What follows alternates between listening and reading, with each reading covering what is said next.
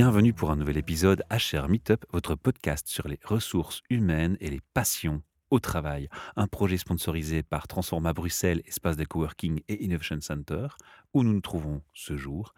Le Plaza Hotel Bruxelles, qui nous reçoit depuis 2007 chaque mois, et bien entendu notre SBL de Podcast Factory Org. Nous nous retrouvons ce soir pour une série d'enregistrements autour du thème du burn-out. Et c'est un projet qui est une collaboration avec Stress Out, représenté par Anne Abetz.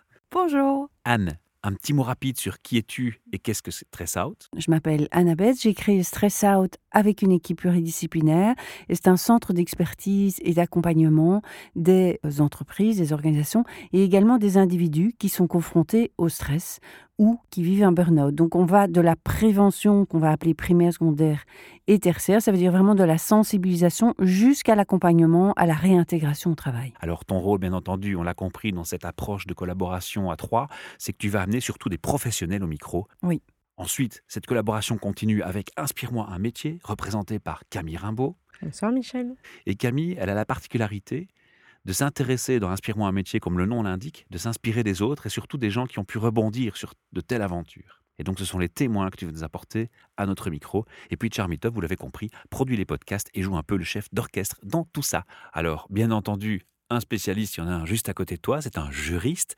Il s'appelle Valentin Broquet. Merci de nous avoir accordé ta confiance, de nous rejoindre et de nous accorder surtout ton temps. On rappelle que tu es envoyé par le groupe S, en fait? Oui, c'est ça, tout à fait. C'est Anna Betts qui va diriger une série de questions qu'elle t'a préparées. Et bien entendu, j'interviendrai si j'ai aussi un, point à te soumettre. D'accord, pas de souci. Merci Valentin. Anne, je te donne la parole. Merci Michel. Alors, bienvenue Valentin euh, et, merci de, partager un peu de ton temps pour partager avec les auditeurs euh, toutes ces questions en, droit social. Et euh, j'avais envie d'aborder la, la, thématique plus spécifique de la réintégration au travail. Mais avant d'aborder ce, ce point, je voulais d'abord te demander si tu pouvais expliquer expliquer sommairement ce que représente pour finalement un travailleur une fois qu'il est sur, euh, sur la mutuelle, quelles sont les répercussions financières pour lui?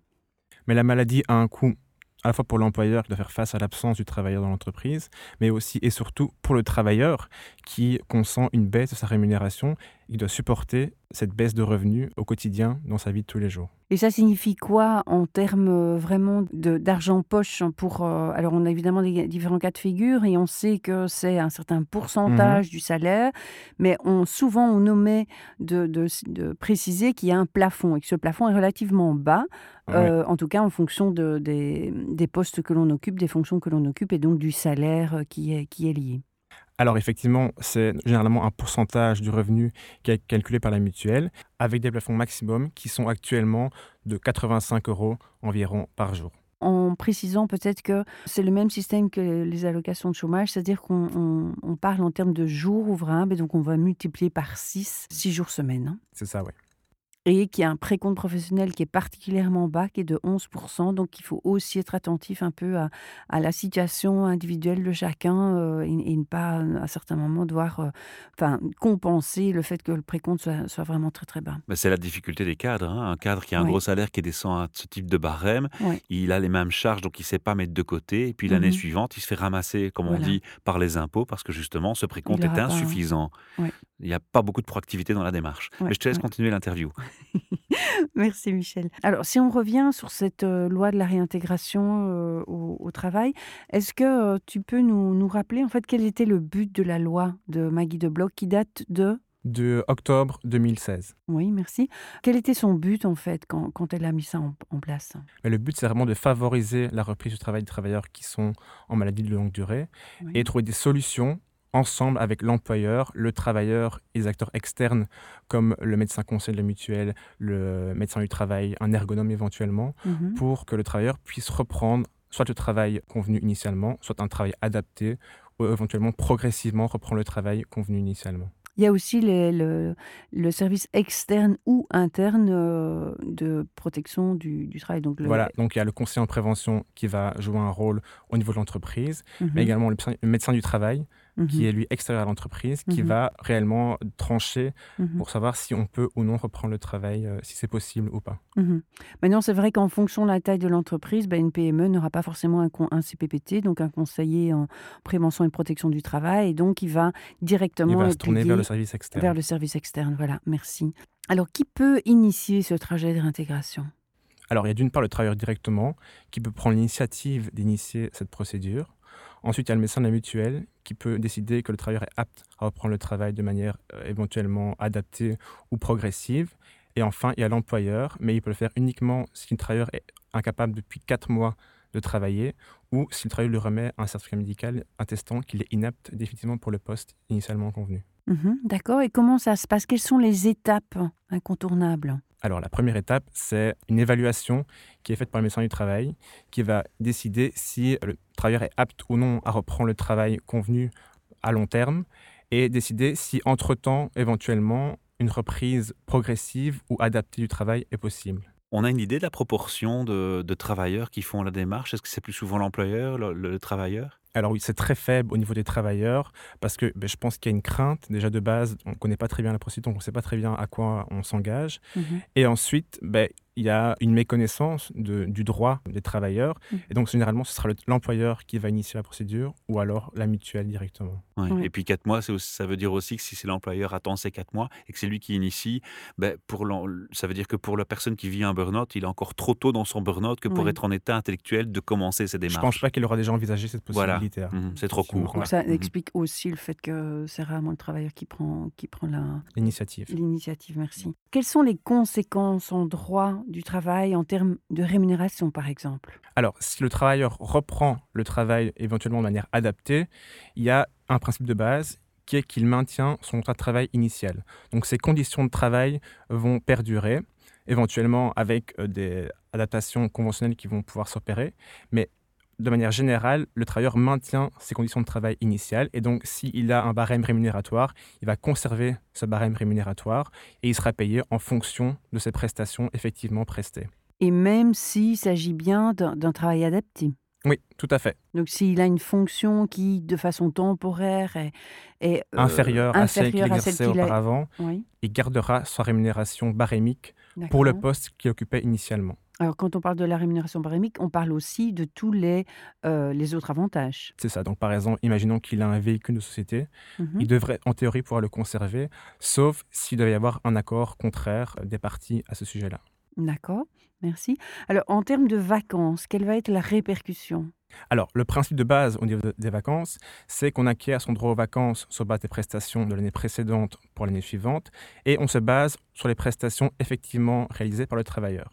Après, la loi prévoit une série de périodes qui sont assimilées à du travail effectif et qui ouvriront également un droit à des vacances pour le travailleur. Mhm. Et donc, pour un travailleur qui est malade, la loi prévoit qu'il y a 12 mois qui sont assimilés à du travail effectif. Et donc, si la maladie ne dépasse pas 12 mois, le Mhm. travailleur conservera son droit aux vacances euh, comme s'il prestait Comme s'il avait à, presté. à 100%. Donc quelqu'un qui a fait un an de burn-out se retrouve de toute façon avec euh, une vingtaine de jours de congé l'année suivante. Tout à fait.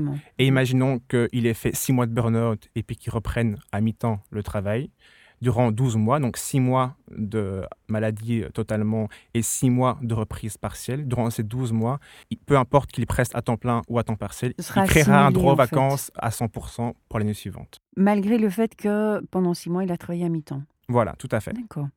Et quelles sont les, ré- les répercussions si jamais donc cette, cette personne venait, euh, revenait d'un burn-out et puis qu'il y avait d'autres maladies qui survenaient entre-temps?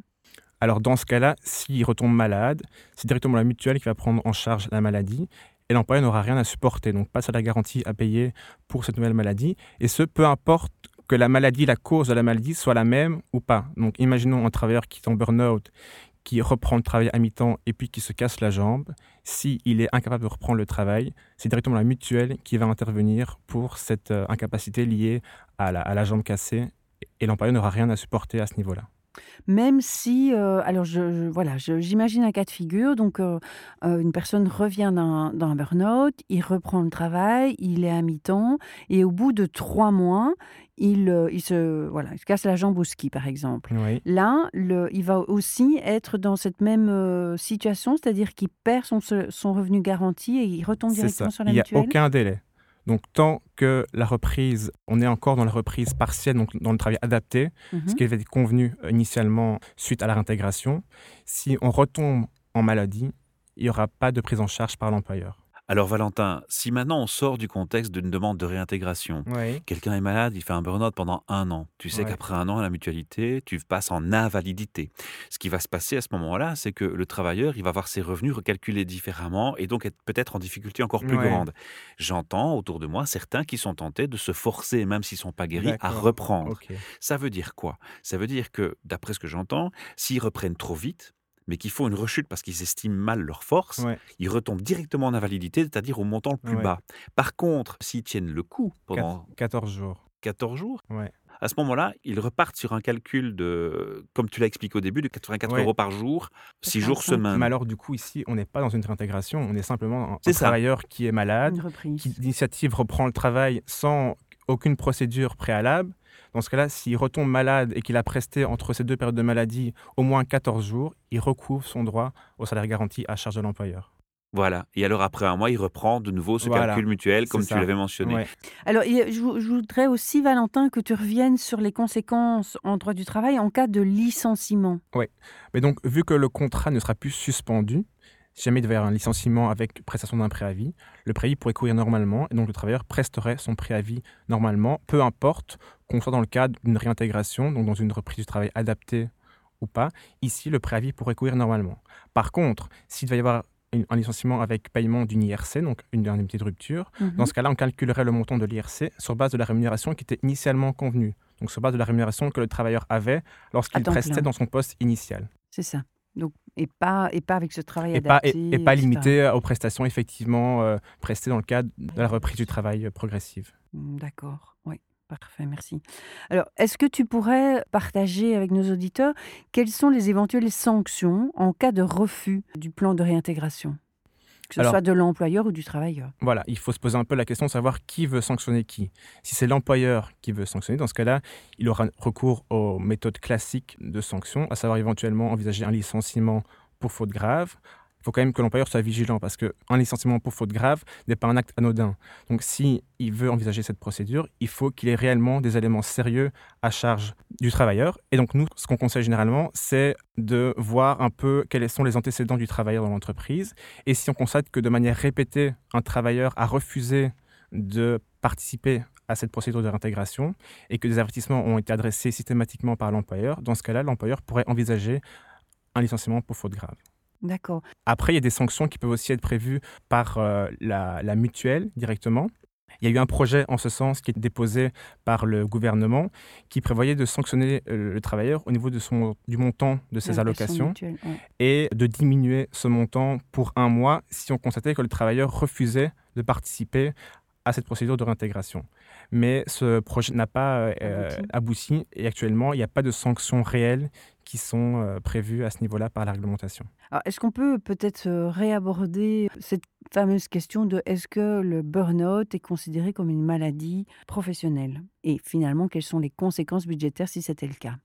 Alors non, elle ne l'est pas. La raison est que une maladie professionnelle est une maladie qui est uniquement liée au, travail effectué par le travailleur. Alors que le burn-out est considéré comme une maladie liée au travail, c'est-à-dire qu'elle peut découler effectivement de la relation de travail qu'il y a avec l'employeur, mais ce n'est pas forcément l'unique motif qui fait que le travailleur est en burn-out. Il y a d'autres facteurs qui entrent en jeu, comme la situation personnelle du travailleur au quotidien, et donc on ne peut pas considérer que c'est une maladie professionnelle au sens strict du terme.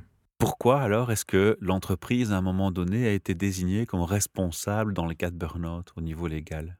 Je fais erreur? Alors non, effectivement, on peut trouver une cause dans le burn-out au niveau de la relation de travail, mais ça n'aura pas d'incidence sur euh, la réglementation liée mmh, aux maladies professionnelles, qui est que dès qu'on a une maladie professionnelle, c'est directement le fond des maladies qui euh, intervient, alors que pour un burn-out, ce n'est pas le cas. Oui, et puis comme je pense qu'on en a déjà parlé, c'est qu'on, dans le cadre d'un burn-out, on sait qu'il y a une co-responsabilité triangulaire entre l'individu, l'organisation et le service ou le département. Après, d'arriver à prouver le pourcentage de responsabilité dans le chef des différents euh, intervenants, c'est pas c'est pas forcément évident. Hein. Puis je crois pas que ce soit constructif d'aller dans une démarche de conflit en cas de burn-out. Je crois que c'est plutôt l'idée, c'est de, reprendre, de trouver une solution pour que le travailleur reprenne le travail. ça. Et ça pourrait que aggraver la situation de chercher un responsable éventuellement à l'état du. C'est important de le mentionner, hein, parce que c'est souvent, il y a des gens, quand ils, quand ils crachent, la, première, le premier réflexe qu'ils ont, c'est de trouver un mmh. coupable. Hein, c'est un bouc émissaire. Hein. Ici, on, insiste bien, c'est construire ensemble est bien plus fructifiant que d'essayer de se, retourner l'un contre l'autre. Maintenant, j'aimerais justement, tu as, tendu une perche, Valentin, où tu parlais de, du fond de maladie. Justement, on sait aussi que si le burn-out était considéré comme maladie professionnelle, eh bien, c'est dans un autre budget que serait euh, ponctionner toutes ces allocations. Et il y aurait des répercussions bien plus importantes puisque les allocations dans ce cadre-là sont différentes. Oui, et puis l'employeur qui cotise à ce fonds devrait cotiser davantage. Et donc, ça aurait une conséquence pour l'employeur directement aussi si jamais il devait être reconnu comme maladie professionnelle. Mmh ok.